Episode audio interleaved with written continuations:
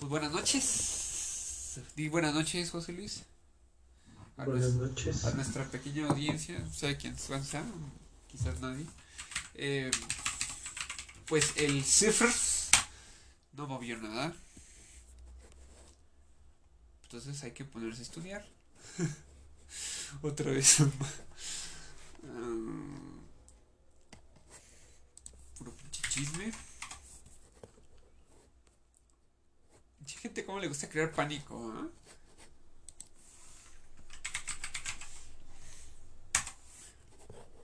¿Por qué, güey? Sí, para qué estar diciendo de. No, que sí, que sí se va a mover y que. Una de las limitaciones de sigmoidoscopia flexible frente a la colonoscopia en el diagnóstico de cáncer rectal es, o sea, una de las limitantes de la sigmoidoscopia flexible frente a la colonosco en el diagnóstico de cáncer colorectal es más riesgo de perforación, examina solo colon izquierdo, requiere sedación y es invasivo. Según yo nada más eh, llega a algún lado, ¿no?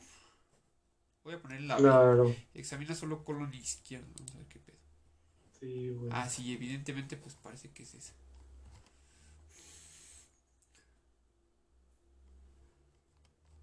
Es que castroso. Pero bueno, en fin. La hipotenusa. Eh, cáncer cervicouterino, padrinos. Empezamos, acabamos. ¿Este fue mamá el que acabamos aquí arriba? ¿Sí, va? Sí. Ok. Bueno, entonces vamos a ir con cáncer cervicouterino. Dice. Se define como el tumor maligno originado por la pérdida de control de crecimiento de las células del endocervix y exocervix que puede invadir estructuras adyacentes. Entonces se define como un tumor maligno originado por la pérdida de control del crecimiento en las células del endocervix y el exocervix que puede invadir a las estructuras adyacentes. Es la segunda causa más común de muerte por cáncer en mujeres en México. La segunda causa. Primera causa, mama. Segunda causa, cervicouterino. Tercera causa, ovario. Ovario. Cuarta causa, vulva. Eh, de acuerdo con el INEGI y la GPC, la edad media de aparición es de 47 años. 47 años. La introducción del escrutinio con citología de Papa Nicolau redujo la incidencia y la mortalidad por cáncer cervicouterino invasor casi 75% durante los últimos 50 años. Sin embargo, el 86% de los casos se presentan en países de desarrollo donde el escrutinio puede no encontrarse disponible. La infección persistente por el virus del papiloma humano, BPH, es el factor de riesgo más importante para el desarrollo del cáncer cervicouterino. Y 90% de los cánceres cervicales presentan DNA del BPH. De esta forma, el riesgo de lesiones invasoras se afecta principalmente por condiciones que intervienen sobre la exposición al virus o la respuesta inmunológica contra el mismo. Los factores de riesgo incluyen el inicio de vida. Obviamente, entonces el BPH es el más cabrón, ¿no? Evidentemente. Estoy comiendo un mate, tomando un mate. Y el primero siempre es el más pesado, güey, de todos. Después se va rebajando un poco. Ah, pero se concentra bien, cabrón. Este. Los factores de riesgo incluyen el inicio de vida sexual activa antes de los 20, parejas sexuales múltiples, pareja sexual polígama, edad menor al primer embarazo, paridad elevada, eh, nivel socioeconómico bajo, tabaquismo, inmunosupresión e infección por el virus de inmunodeficiencia humana. Entonces, los factores de riesgo eh, inician el, incluyen el inicio de vida sexual activa antes de los 20, parejas sexuales múltiples, pareja sexual polígama, eh, o sea, pues, que es gusta, edad menor del primer, al primer edad menor al primer embarazo, paridad elevada, que ahí debería de ser como de los 15 años, yo creo, ¿no? Una madre así. Algo así. Nivel socioeconómico bajo, tabaquismo, inmunosupresión e infección por el eh, virus de inmunodeficiencia humana. El cáncer cervicouterino es una de las entidades definitorias del SIDA en aspecto a la infección por el VIH, o sea, es la fase terminal, ¿va? El 70% de los casos de cáncer cervicouterino están relacionados con los tipos. En la fase terminal, ¿cómo que en la fase terminal, güey? ¿Cómo? Tú dijiste en la fase terminal. Dice el 70% de los cánceres cervicouterinos están relacionados con el. No, ¿dónde lo dije? El cáncer No, cervicouterino. arriba, en el SIDA. Sí, o sea que es la parte, o sea, es la fase terminal el, del VIH, la fase terminal del VIH es el SIDA y la fase terminal de la infección por VPH es el cáncer cervicouterino. Esa es la fase terminal, pues. ¿Va? Sí, Sí. ya te entendí, es que no te había entendido. Dice el 70% de los casos eh, de cáncer cervicouterino están relacionados con los tipos 16 y 18. Ajá. Y alrededor, o sea, del VPH 16 y 18. Y alrededor del 90% de las verrugas anogenitales se deben a los, seis, a los tipos 6 y 11. Entonces, 16 y 18 malos, 6 y 11 son verrugas, que son benignos. Y hay otros tipos que según es 31, 33 y 35 que son los malos, pero son de menos este incidencia, ¿no? Se estima que el 50% de las mujeres estarán infectadas por el VPH. Se estima que el 50% de las mujeres estarán infectadas por el VPH en los 36 meses siguientes al inicio de vida sexual, aunque la mayoría depurará en No 28 mames, a en los 24 36 meses. meses siguientes. Sí, entonces dice, se estima que el 50% de las mujeres estará infectada por el VPH en los 36 meses siguientes al inicio de vida sexual, aunque la mayoría depurará el virus en 8 a 24 meses, ¿va? Eh, dice diagnósticos depurativos de citología cervical bajo tensión papanicolón. este- No, vamos a seguir, eso ahorita lo dejamos. Indicaciones para obtención de biopsia crónica, igual al final. El tabaquismo ha demostrado ser un cofactor. Dejar de fumar debe ser recomendado en mujeres con infección por VPH o cualquier estado de cáncer cervical. Estadio. Las displasias de bajo grado o intermedio tienen posibilidades mayores de presentar regresión que de progresar. Entonces, las displasias de grado bajo o intermedio tienen posibilidades mayores de presentar regresión que de progresar. La tasa de progresión a displasia severa es del 1% por año para displasias leves y 16% en dos años para las displasias moderadas. Entonces, las displasias de grado bajo o intermedio tienen probabilidades mayores de presentar regresión que de progresar. La tasa de progresión a displasia severa es del 1% por año para las displasias leves y del 16% en dos años para las displasias moderadas. El carcinoma in situ, displasia eh, severa, eh, sin, entonces carcinoma in situ, in situ, que es una displasia severa, sin tratamiento tiene una probabilidad del 30% de progresar a cáncer invasor en 30 años. Entonces, el carcinoma in situ, displasia severa, sin tratamiento tiene una probabilidad de 30% de progresar a cáncer invasor en 30 años. Eh, clasificación de las plazas cervicales intraepiteliales. Ahorita llegamos a eso. Dice, en una neoplasia, eso, eso, dice, es, pero es que dice que pedo. Al carcinoma in situ. Es una neoplasia precedida de displasia cervical. Entonces, antes del carcinoma in situ, obviamente hubo una displasia cervical provocada casi totalmente por los 15 tipos de riesgo alto del virus del papiloma humano. Los tipos 16 y 18 causan el 70%. El 6 y 11 están asociados a condilomas cervicales y anoplasias intraepiteliales de bajo grado. ¿va? Claro. Entonces, la mayoría de los carcinomas son escamos, son carcinomas escamos. La mayoría son carcinomas escamosos. Escamosos. Los adenocarcinomas y carcinomas adenoescamosos representan el 25%. Los melanomas y sarcomas son raros. Las manifestaciones clínicas de la enfermedad invasiva incluyen sangrado poscoital, intermenstrual o postmenstrual, único síntoma temprano.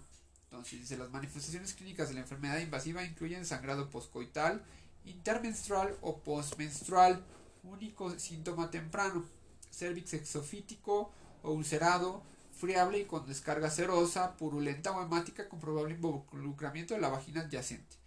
Hallazgos tempranos. Entonces dice, las manifestaciones clínicas de la enfermedad invasiva incluyen sangrado poscoital, intermenstrual o postmenstrual. Ese es su único síntoma temprano. Ulcerado, friable y con descarga serosa, purulenta o hemática con probabilidad de involucramiento de la vagina adyacente. Hallazgos tempranos. La enfermedad avanzada puede manifestarse con descarga vaginal persistente, dolor pélvico, edema de miembros inferiores, urgencia urinaria, hematuria, fístula vésico-vaginal o recto-vaginal, tenesmo, rectorragia, pérdida ponderal, adenopatía inguinal o supraclavicular, hepatomegalia, anemia, elevación de los niveles de urea, increatinina e hipercalcemia. La enfermedad se disemina por extensión directa. Entonces, la enfermedad se disemina por extensión directa. El estroma cervical, al estroma cervical cuerpo uterino, vagina y parámetro. entonces, la enfermedad se va a diseminar por extensión directa al estroma cervical, cuerpo uterino, vagina y parámetro. Entonces, ¿a dónde? Al estroma cervical primero, después cuerpo uterino, vagina y parámetro. La diseminación linfática la conduce a ganglios pélvicos y paraórticos y la diseminación hematógena lo hace alcanzar los pulmones, hígado y hueso. Entonces, diseminación linfática conduce a ganglios pélvicos y paraórticos. Entonces, extensión directa va a ser al estroma cervical y diseminación linfática a ganglios pélvicos y paraórticos. ¿Va? Va. Y la diseminación hematógena la hace al alcanzar los pulmones, hígado y hueso. Se estima que el porcentaje de metástasis en etapas localmente avanzadas es el siguiente. Entonces, primer lugar, bueno, no es cierto, primer lugar no es cierto, pulmón es el tercer lugar, segundo, tercer lugar, después hueso, y primer lugar sería ganglios paraórticos. ganglios paraórticos sería el primer lugar, ¿va? Con 15 al 25%. Después sería pulmón. Después hueso. Cavidad abdominal con 8% y ganglios supraclaviculares 7%. Entonces son ganglios paraórticos lo más común y después pulmón. ¿Va? Va. De acuerdo a la GPC mexicana, el tamizaje se realizará en mujeres en algún momento que hayan tenido eh, que en algún momento hayan tenido relaciones sexuales. El tamizaje debería iniciar a partir de los 25 años y terminar hasta los 69 años. Entonces, de los 25 a los 69 años o a partir de que hayan tenido su inicio de vida sexual. Y no te duermas. No, 53 años estoy pensando. La citología cervical convencional o de base líquida está indicada en el grupo de edad de 25 a 34 años. Entonces, la citología cervical convencional o de base líquida está indicada en el grupo de edad de 25 a 34 años. Pero en el grupo de 35 a 69 años, la detección biomolecular de BPH-AR sola o en combinación con citología son las pruebas de elección para el tamizaje primario. Entonces, citología cervical convencional o de base líquida está indicada en el grupo de edad de 25 a 34 años, pero en el grupo de 35 a 69 años la detección biomolecular de BPH AR solo o combinada con citología son las pruebas de elección para tamizaje primario. ¿Va? Ok, eso es importante, sí. Entonces es diferente la de 25 a 34 años, que esa es la de base líquida, la normal, y después de 35 a 69 años es biomolecular, ¿va? Sola o combinada. ¿Va? Va. Espera.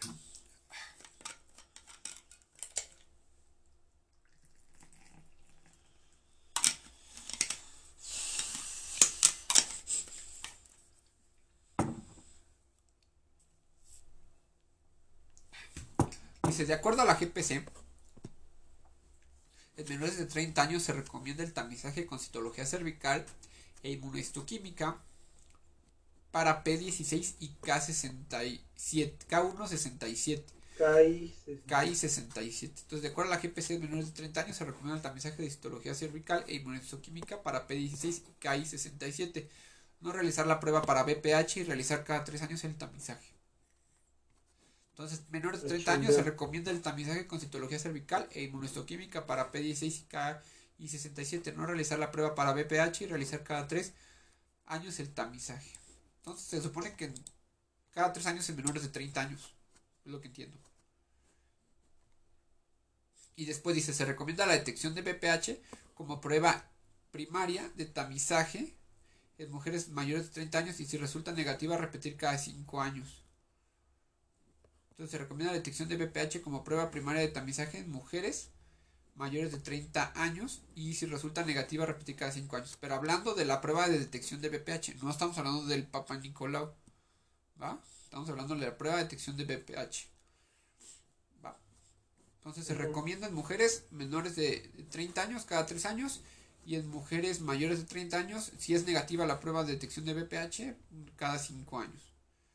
Si la prueba de BPH es positiva. No, pues es que arriba dice que no hay que realizar la de detección de BPH en menores de 30 años, güey, ¿no? sí, güey. Espera, espera. Dice. ¿Hablas de esta madre? Pero esta madre es biomolecular, ¿no? No, no, de la detección del BPH, güey, sí. O sea, no dice que no le hagas la citología, obvio, desde los 25 años. Pero aquí dice, de acuerdo a la GPC, en menores de 30 años se recomienda el, el tamizaje con citología cervicovaginal. E inmunohistoquímica. Exacto, para P16 y KI67. Coma, no realizar prueba para BPH. Ok, entonces nada más le haces la citología cervical. Solamente le haces la citología cervical y la inmunohistoquímica en menores de 30 años. Y ya después de 30 años sí hay que hacerle la prueba primaria de tamizaje con detección de BPH y es a cada 5 años, ¿va? Y ese es cada 5 años, exacto. O sea, la citología es cada 3 y la de tamizaje cada 5. Que diga, la, cada 3 la inmunohistoquímica. la citología es cada 3. En menores de 30 años. La detección de BPH es cada 5. En mayores de 30 años. Exacto. Si la prueba de BPH es positiva, pero la citología es negativa, si la prueba de BPH es positiva, pero la citología es negativa, o reporta LIBG, LIBG, así LIBG, o NIC1, o le, es, creo que es neoplasia intraepitelial de bajo grado, o NIC1, entonces debe repetirse en un año y seguir las siguientes indicaciones. Entonces, si la prueba de BPH es positiva, pero la citología es negativa o reporta un NIC1, entonces debe repetirse en un año y seguir las siguientes indicaciones. Si es negativa, entonces el, el siguiente tamizaje será en 5 años. Si es negativa, entonces el siguiente tamizaje será en 5 años. Entonces, si es negativa, pero ¿cuál? ¿La detección de BPH? Sí, ¿verdad? Ajá. Sí, porque es la que salió positiva. Ajá, por eso hay que hacerlo en 5 años. Entonces, si sale negativa otra vez, ¿no? Yo creo. Sí, si es negativa. al año, la detección del BPH. Entonces se hace el tamizaje, pero ya en 5 años, no en 3, ¿no? Ok. En 5 años, sí, porque ya le hiciste la prueba, güey. Si es positiva, pero la citología de nuevo es negativa, entonces se vuelve a citar en, de nuevo en unos años. O sea, negativo todo. Si la prueba de nuevo es positiva y la citología es positiva, se inicia la colposcopía o se envía a colposcopía. Va, entonces otra vez, si es negativa, el, ¿cómo se llama? la prueba en 5 años, ¿va? Si es positiva la citología, pero es negativa el, ¿cómo se llama? Nos dice si es, si es positiva la prueba de la detección del BPH, pero la citología es negativa, entonces se vuelve a citar en unos años. Si la prueba es positiva, o sea, la detección es positiva y la citología es positiva, evidentemente hay que darle seguimiento y mandar la colposcopía. Si al repetir la prueba es positiva, pero los serotipos 16 o 18, hay que enviar a colposcopía. ¿Va?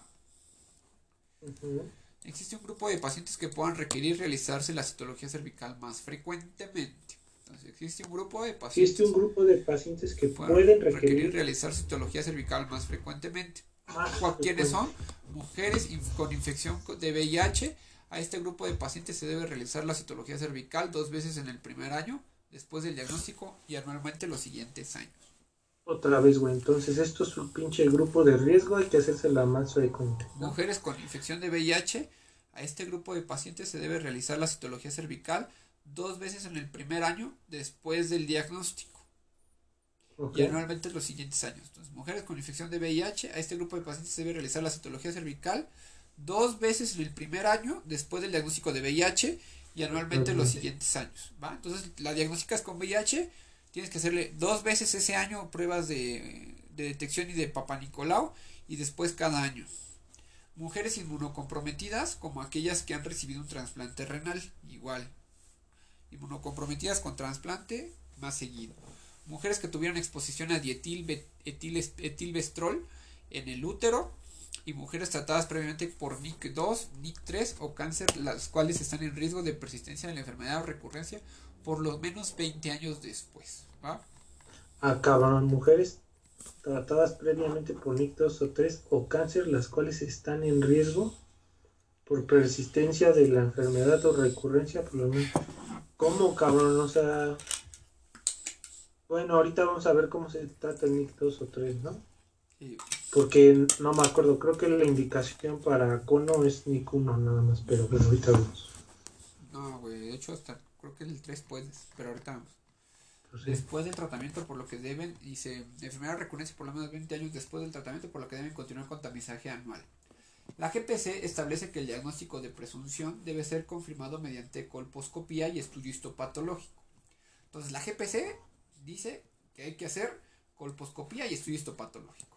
Claro. Cuyo espécimen, aunque Sánchez Parado se enoje que decía que no servía la colposcopía, que porque no veía células, cuya Pues sí, güey, pero la avientas ácido acético, no me acuerdo qué es, ¿no? Tiene que pintar. Sí, cuyo espécimen se obtiene por biopsia dirigida, curetaje endocervical o cono cervical. Entonces, cuyo espécimen se obtiene por biopsia dirigida, curetaje endocervical o cono cervical. La conización cervical es fundamental en la estadificación de la enfermedad microinvasora o determinar la la, presencia de invasión. Espera, déjame terminar, yo te lo repito. La conización cervical es fundamental en la estadificación de la enfermedad microinvasora o determinar la presencia de invasión. Entonces, la Ok. conización cervical es fundamental en la estadificación de la enfermedad microinvasora o determinar la presencia de invasión. El estudio de las pacientes con cáncer cervical debe incluir historia clínica, exploración física completa, citología cervical y toma de biopsias representativas, preferentemente guiadas por colposcopía y realizadas por personal calificado. El examen físico debe incluir eh, debe incluir eh, Tacto tacto, rectovaginal. rectovaginal, valoración del cervix, fondos de saco, paredes vaginales, parametrios, tabiques eh, rectovaginal y vesicovaginal, pared pélvica y regiones ganglionares, supraclavicular, axilar e inguinal. ¿Va? Eso Sí. es lo que debe incluir el, el abordaje del ex- de la exploración física. O sea, le tienes que revisar todo, ¿no? Recto vaginal, valoración del cervix, fondo de saco, paredes vaginales, parámetros, tabique recto vaginal, vésico vaginal, pared pélvica y las regiones ganglionar supraclavicular. Ah, eso es importante. Inguinal. Dice la presencia, no, dice la GPC establece que la conización cervical puede considerarse el tratamiento definitivo de la enfermedad en los estadios más precoces al cumplir con los siguientes criterios. Ok. Entonces la GPC establece que la conización cervical puede considerarse el tratamiento definitivo de la enfermedad en los estadios más precoces al cumplir los siguientes criterios. Margen histológico mayor a 3 milímetros. Profundidad del cono mayor a 10 milímetros. Ausencia de invasión, de invasión linfovascular y evaluación colposcópica satisfactoria. Entonces, margen histológico mayor a 3 milímetros. Profundidad del cono mayor a 10 milímetros ausencia de invasión linfovascular y evaluación colposcópica satisfactoria. Margen histológico mayor a 3 milímetros. Profundidad del cono mayor a 10 milímetros. Ausencia de invasión linfovascular y evaluación colposcópica satisfactoria. Entonces, margen Ok. más de, de 3, profundidad mayor de 10, ausencia de invasión linfovascular y evaluación eh, colposcópica satisfactoria. Entonces acuérdate, mayor de 3 y mayor de 10. Ujú. En pacientes desarrollados se recomienda la obtención de tomografía computarizada de abdomen y pelvis como estudio mínimo para la estadificación y planificación terapéutica. Entonces en pacientes desarrollados se recomienda la obtención de tomografía computarizada en abdomen y pelvis en estudio mínimo para la estadificación y planificación terapéutica. Pero aquí no somos eso. La resonancia magnética y tomografía por emisión de positrones son recomendables en la eh, planeación del tratamiento en pacientes con enfermedad resecable. Su obtención dependerá de la disponibilidad.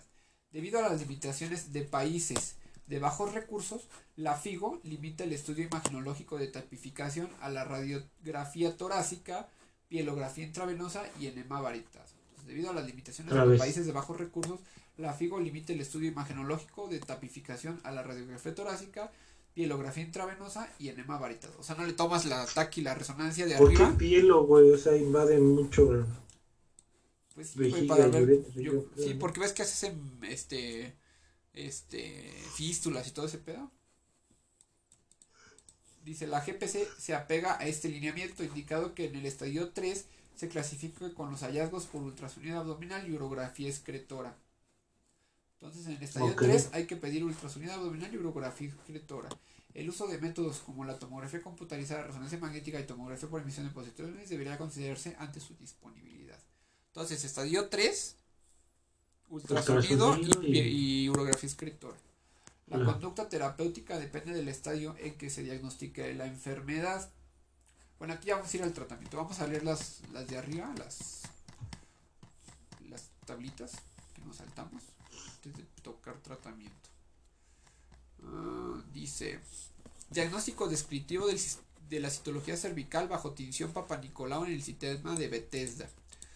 Dice, cambios celulares benignos, según el Bethesda, cambios celulares benignos, infección y cambios reactivos como inflamación, atrofia con inflamación, radiación inducidos por DIU y otros. Entonces, eh, cambios celulares benignos, infección, cambios reactivos, inflamación, atrofia con inflamación, radiación inducidas por DIU. Eso es benigno.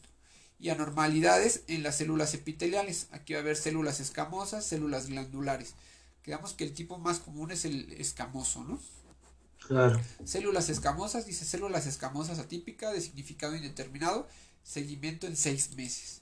Lesiones intraepiteliales escamosa de bajo grado, BPH, displasia leve, NIC1, seguimiento en seis meses. Otra vez. Lesión intraepitelial escamosa de bajo grado, BPH, displasia leve y NIC1, seguimiento en seis meses.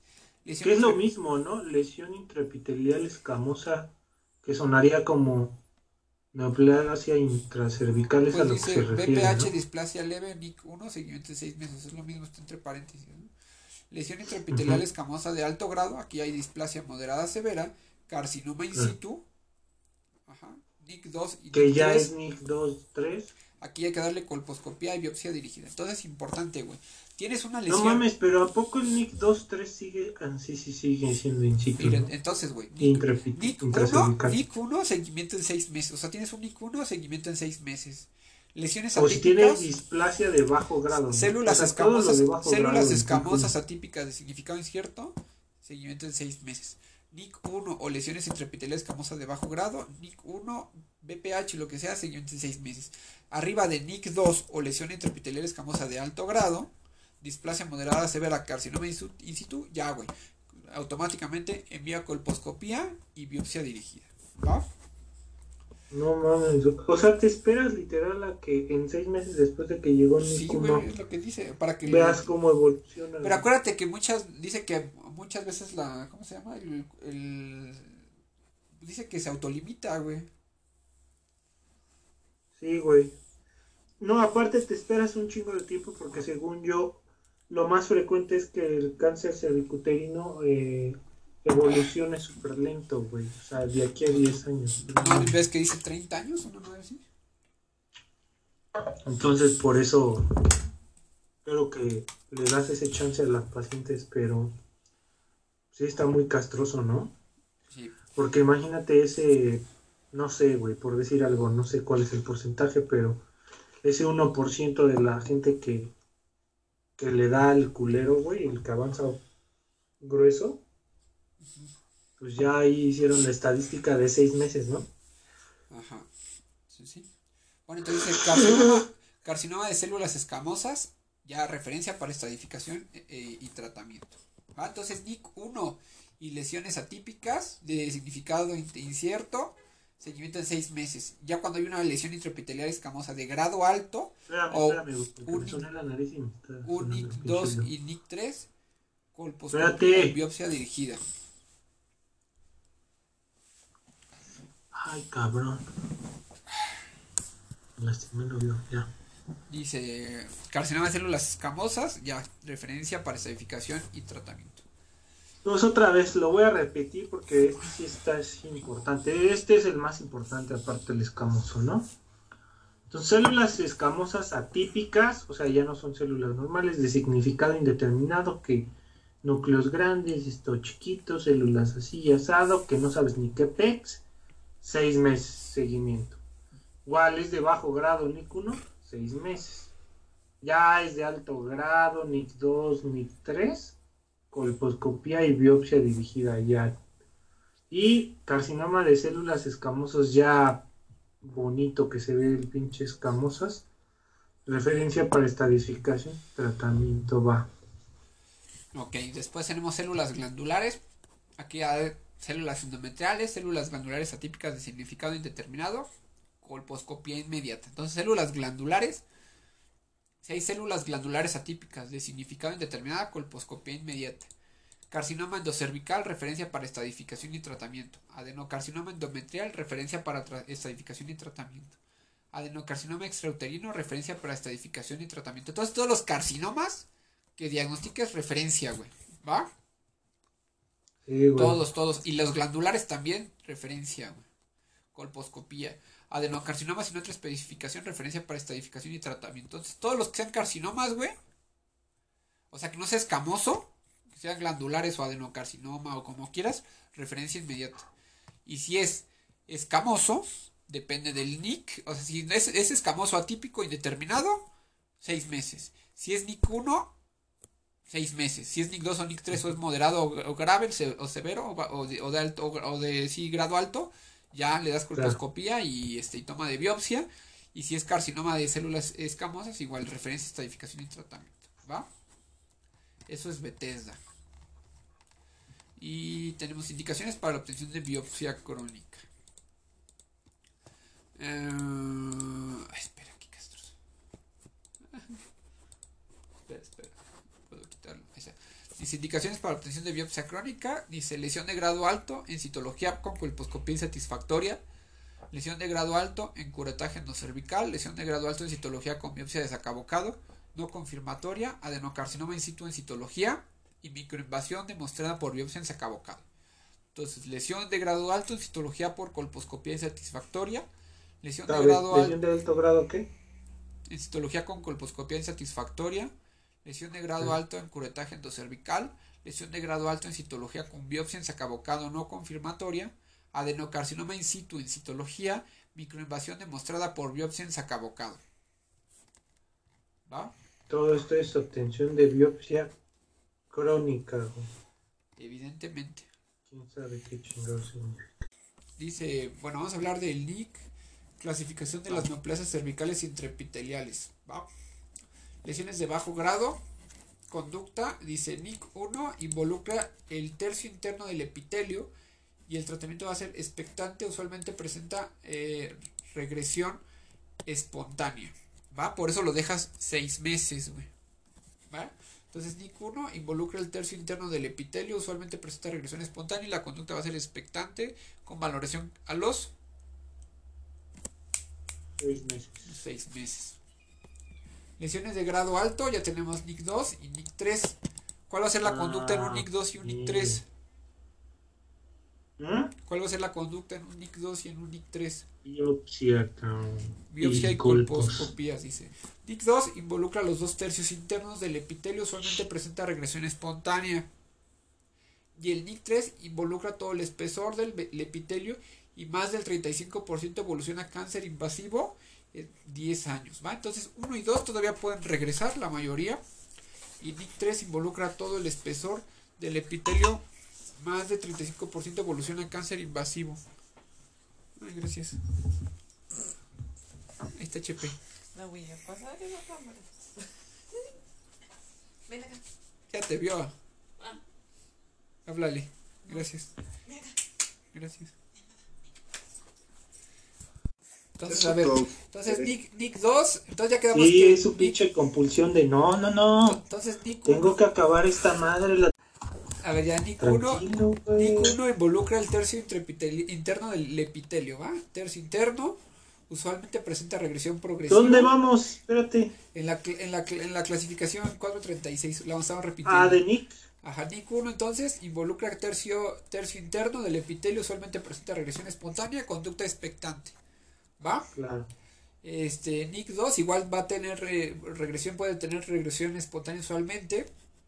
Va a involucrar los dos tercios internos. Y aquí ya hay tratamiento, y aquí hay que hacer el, la colposcopía y la biopsia. Y igual NIC 3 involucra todo el espesor del epitelio, ya no es el 2 tercios, ya es los 3 tercios, más 35% evolución, más del 35% evolución de cáncer invasivo en 10 años. El tratamiento activo con excisión de asa larga de la zona de transformación, criocirugía o láser de dióxido de carbono cuando la zona de transición es visible. Entonces, tratamiento activo con excisión con asa larga de la zona de transformación, criocirugía o láser dióxido de carbono cuando la zona de transición es visible. Conización si la zona de, de transición no se observa completamente o el curetaje endocervical es positivo. Entonces, conización si la ah, zona de transición no se observa completamente o el curetaje endocervical es positivo histerectomía en casos de enfermedad uterina o anexial concomitante, conducta expectante solo durante el embarazo. Entonces otra vez, de NIC 2 y NIC 3, tratamiento activo con excisión de asa larga de la zona de transformación, criocirugía o láser de dióxido de carbono cuando la zona de transición es visible. Todo va a depender de la zona de transición. ¿tú, crees que el NIC 3 todavía aplique esto? pues aquí lo dice. Pero ahorita, ahorita vas tú, güey, tranquilo. ¿Va? Entonces, eh, tratamiento, eh, de- si la zona de transición es visible, hay que hacer estabar el tratamiento activo con excisión de asa larga, zona de transformación, criocirugía o láser de dióxido de carbono. Y si la zona de transición no, no es visible o no se observa eh, completamente o el curetaje endocervical es positivo, aquí hay que hacer la conización. Y la histerectomía en caso de enfermedad uterina o anexial concomitante y conducta expectante solo, solo durante el embarazo. ¿Va? ¿Y qué más? Conducta terapéutica. ¿Dónde está? Espera, espera, espera. Mm, La conducta terapéutica depende del estadio en que se diagnostica la enfermedad. ¿va? Entonces, la conducta terapéutica depende del estadio en que se diagnostica la enfermedad. Los agentes quimioterapéuticos empleados incluyen cisplatino, pilar quimioterápico en la GPC y guías internacionales. Entonces, cisplatino va a ser el pilar quimioterapéutico en la GPC para cáncer cervicouterino. Cisplatino de cervicouterino, que tiene C. Ah, Fluoracilo, eh, bleomicina, mitomicina C, metotrexate y ciclofosfamida. Ahora, ¿qué más dice? Los factores pronósticos más importantes son el estadio al momento del diagnóstico, el involucramiento ganglionar, el volumen tumoral, la profundidad de invasión estromal, cervical, la invasión del espacio linfovascular y de menor venida el tipo de y grado histológicos. La supervivencia a 5 años es del 92% para la enfermedad localizada, del 56% para la enfermedad regional y del 16.5% en presencia de diseminación distante y 60% para los estadios inclasificados. La supervivencia a 5 años es ligeramente inferior estadio, eh, estadio por estadio por los eh, carcinomas y los carcinomas adenoescamosos. De forma general, las decisiones para el tratamiento inicial, de acuerdo con la GPC y la literatura internacional, se estratifican en tres grupos, de acuerdo con el estadio o estadio de la enfermedad. Dice estadios 1A1 o A1B1. Entonces, estadios 1A1 o A1B1.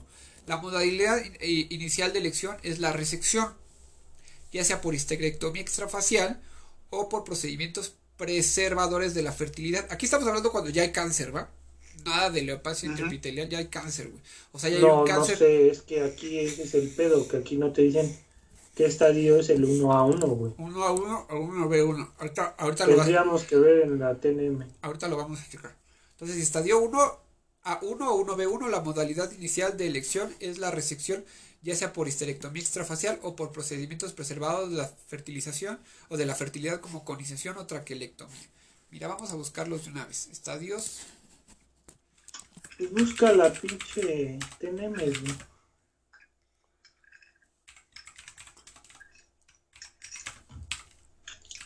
Ah, pero no quiso buscar, checar primero bien, ¿no? Ahorita lo checamos, güey. Es que te digo, papá, ya sabes cómo es. Habla con él, chepe. Entiende, por más que le digo. Mira, esta se, esta se ve buena, no el calidad, güey. Pacto de fuga. Chepe. Pacto de fuga, a ver. De buenona. Está su- Jesucristo ahí, ¿no? No, es, es chilena, tiene 7-3, no.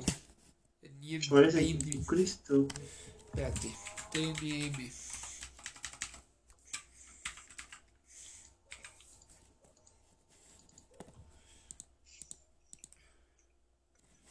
Está, aquí está la, estadificación. Dice 1 a 1 es una lesión clínicamente visible menor a 4 centímetros en su dimensión mayor.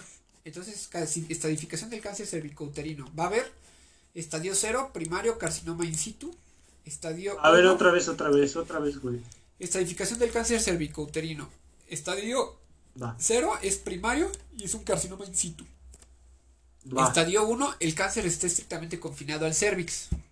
La extensión del cuerpo debe ser descartada. Estadio 1A, cáncer invasivo, o sea, hay un carcinoma invasivo. El cal puede ser diagnosticado. Uno a, ahí debe ser 1A1 o ah, no, no, no, ese es 1A, 1A, ¿verdad? y se va a dividir Ah. en 1 a 1 y 1 a 2. El 1A Ok. es un carcinoma invasivo el cual puede ser diagnosticado solo por microscopía con una invasión de profundidad de 5 milímetros y una extensión no mayor o igual a 7 milímetros. Entonces una invasión Ah, de ok. profundidad de 5 Exclusivamente del cervix, ajá, eh, ajá, invasivo, por el cual puede ser diagnosticado por microscopía con invasión de profundidad de 5 milímetros y una extensión no mayor a 7 milímetros. La invasión de cáncer solo puede evaluarse por microscopía.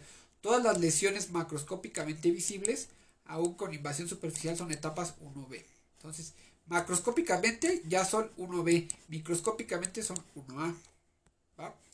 Entonces, 1 a 1, Ajá. invasión estromal de menor de 3 milímetros de profundidad y no mayor de 7 milímetros en su extensión horizontal.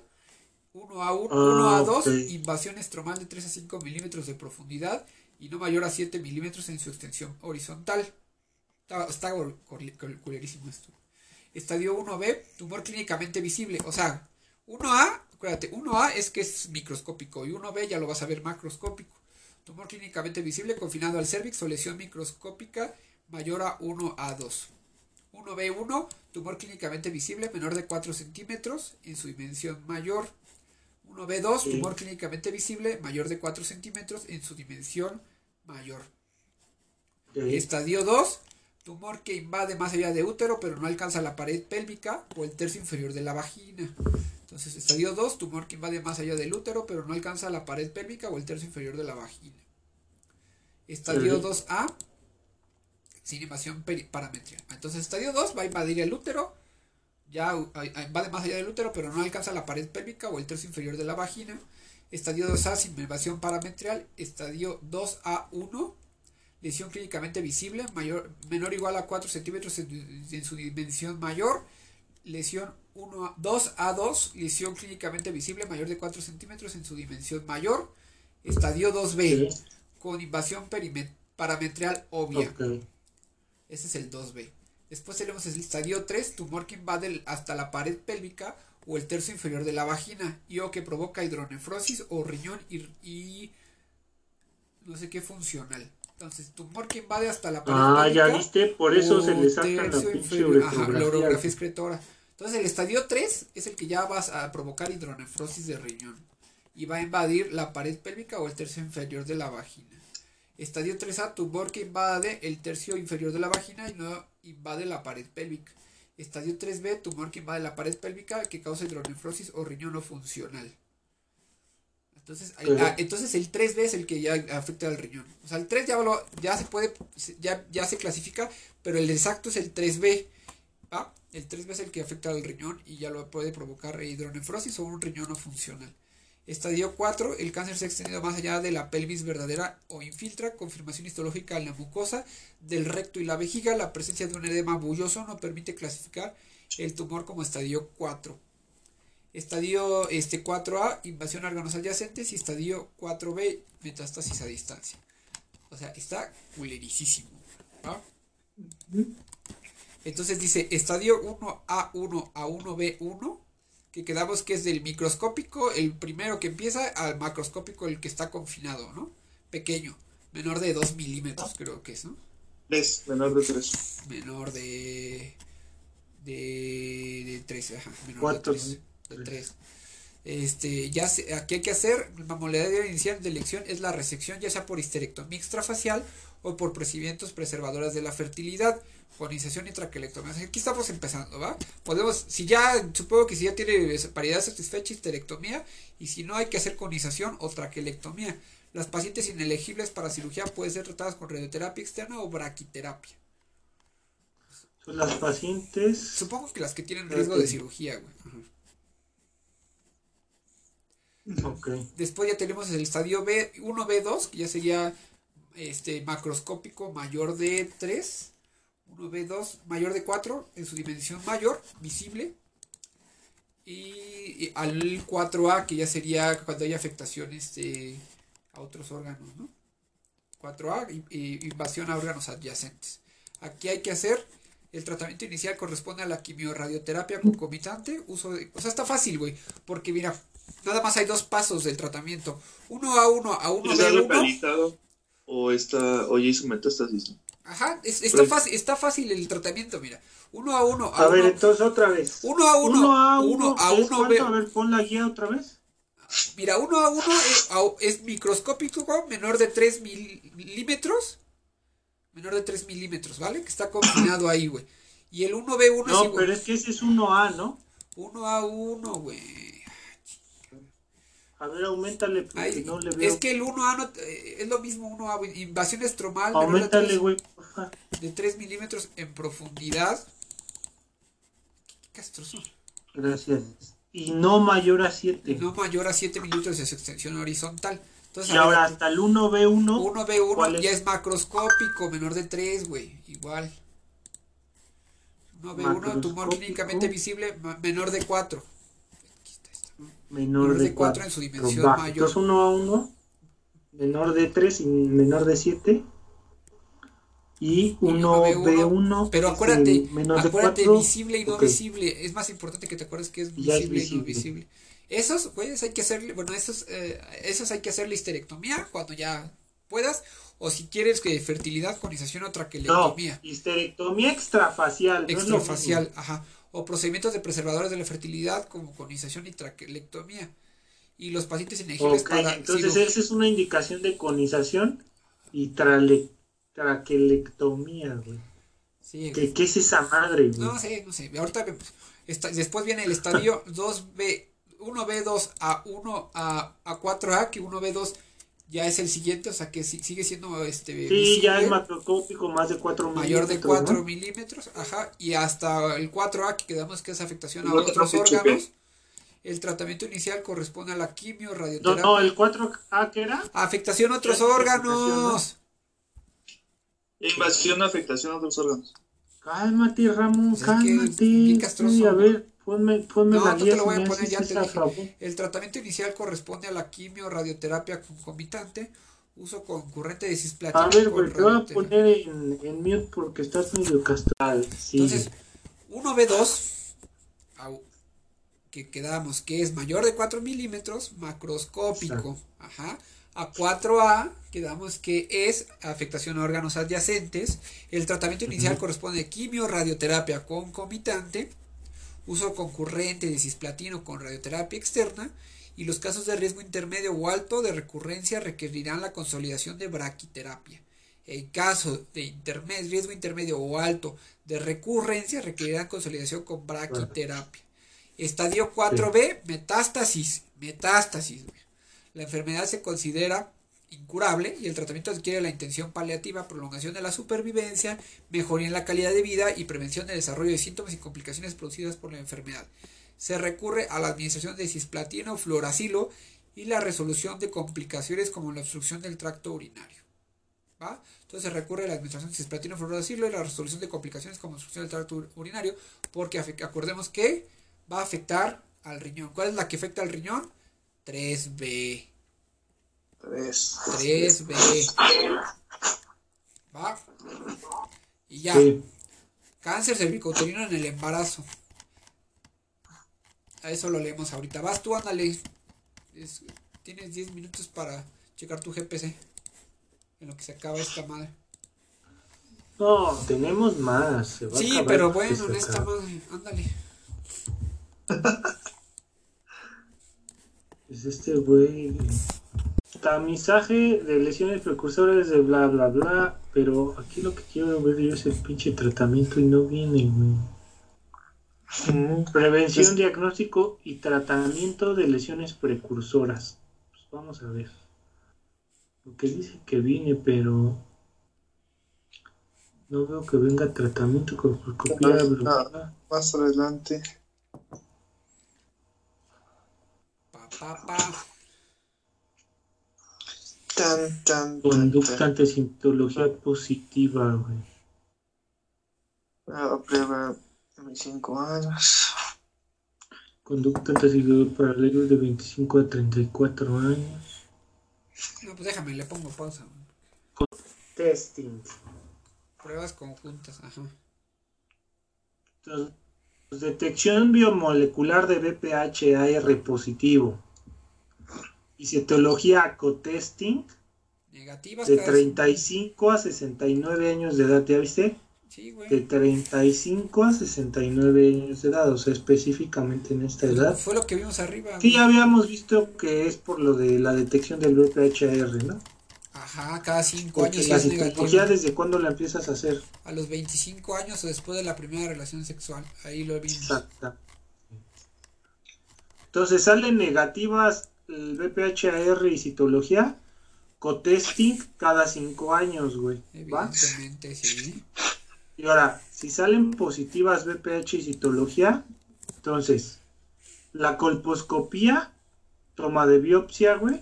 Sí. Y ahora, aquí, la, la biopsia salió. Si es NIC 1, o 6 NIC dos, meses. Pero bueno, aquí se prueba. Ah, no, sí, prueba de cotesting en un año. Ajá, un año. Y, No, no, pero ahorita todavía, ¿cuál de cotesting en un año? no, o sea, pero primero es NIC 1, güey. No te vayas por NIC 2. Sí, claro, primero NIC 1 por orden. NIC 1, o sea, entonces ya le hiciste su pinche citología y su pinche esta madre de 35 a 69 años, sí.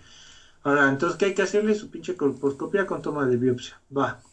Saca NIC 1, que es solo un un tercio del pinche espesor. Prueba de cotesting en un año, güey. Luego esta madre de cotesting en un año, que yo me imagino que es esta otra vez, está positiva. PPHR y citología. Sí, pues Colposcopía. vamos a pensar que es Copo- ¿no? Colposcopía y biopsia.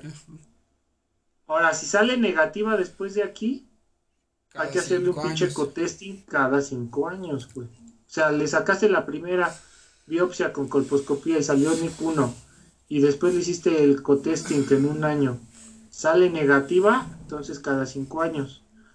Y si le hiciste el pinche, la biopsia con eh, colposcopía, salió NIC 2, ya aquí 2, NIC 2 es colposcopía con tratamiento excisional, excisional. Epiteliales escamosas de alto grado, o sea, NIC 2 y NIC 3, con cualquier procedimiento excisional ab- o ablativo, una vez que se haya cubierto criterios para la realización de cada una de las técnicas. No existe evidencia acerca de la superioridad de las técnicas sobre otra, una sobre otra en cuanto a la eficacia y morbilidad. Para el tratamiento de la AIS, confirmado, ¿qué qué es la AIS, güey? In situ, ¿no? ¿Qué es esto, no? Detección diagnóstico. De alto debe grado. método secuencial posterior a la prueba de primer tamizaje positiva. Además, se puede Sí, utilizar güey, como- lesión intraepitelial de alto grado o adenocarcinoma o esa madre in situ, ¿no? In situ. adenocarcinoma, yo creo que debe ser, ¿no? El carcinoma in situ y el otro es lesión de alto grado. Intraepitelial de alto grado. Ok, entonces para el tratamiento del adenocarcinoma in situ confirmado mediante histología, se recomienda usar como tratamiento un cono con bisturí frío, güey. Ok, la esto nos pueden atorar Cuando aquí. se ve la zona de transformación, ¿no? Si ya no se ve la zona de transformación, ya no. No, de la zona de transformación se cuenta con el... No, es que cuando se ve es el de acá, güey, el del escamoso. Mm. Aquí la guía no dice de que si se ve o si no se ve el de el adenocarcinoma, ¿va? Pero según yo, cuando ya son cuando ya son carcinocarcinomas es quitarlo, ¿no? Habíamos visto. Pues sí, güey, pero es que te digo ver, que está medio... Porque no es Nick. Como es adenocarcinoma, No, pues no no es Nick, güey. no, güey, No pero sé qué acuérdate- pedo. Acuérdate que las lo, lo vimos ahí que las lesiones que son este adenocarcinomas esa madre Ah, no es referencia, ¿no? No es cierto, es referencia, sí, es referencia. inmediata. Ajá, sí, inmediata. Sí, güey. Entonces, si es adenocarcinoma, lo quitas con cono de bisturí frío. Y ya, güey. Ya. Sí. Pam, pam, pam, pam, pam. Bueno. Que está PPH a las niñas de 9 y 13 años de edad. Vacunación BPH 9 a 13 años de edad. La primera, las que reciben primera dosis de vacuna BPH antes de los 15 pueden hacer un régimen de dos dosis. El intervalo de ambas dosis debe ser de 6 meses. Fíjate, Aunque no hay un intervalo máximo entre ambas dosis, se sugiere que no sea mayor de 12 a 15 meses. Ok. Si el intervalo entre las dosis es de menos de 5 meses, la tercera dosis debe darse al menos 6 meses después de la primera. Las personas inmunodeprimidas, incluidas las infectadas por VIH y las mayores de 15 años de edad, también deben recibir la vacuna y necesitan 3 dosis. Entonces, ¿quedamos cuántas dosis son? Tres, por lo general, ¿no? No, bueno, pero según estos dos dosis, ¿no? Y antes, antes de los 13 años, y es Sí. y, eh, tiene que ser a los, a los 6 meses una y después a los 6 meses la otra. Y puede haber otra de 3 dosis, pero no te metas en pesos, ¿va? Va. Ya, ya. Vez- Bambi. Todo este, pues ya, yo creo que ya no. Bambi es un venado Terminamos la grabación, ¿va? que vive en nuestras mentes.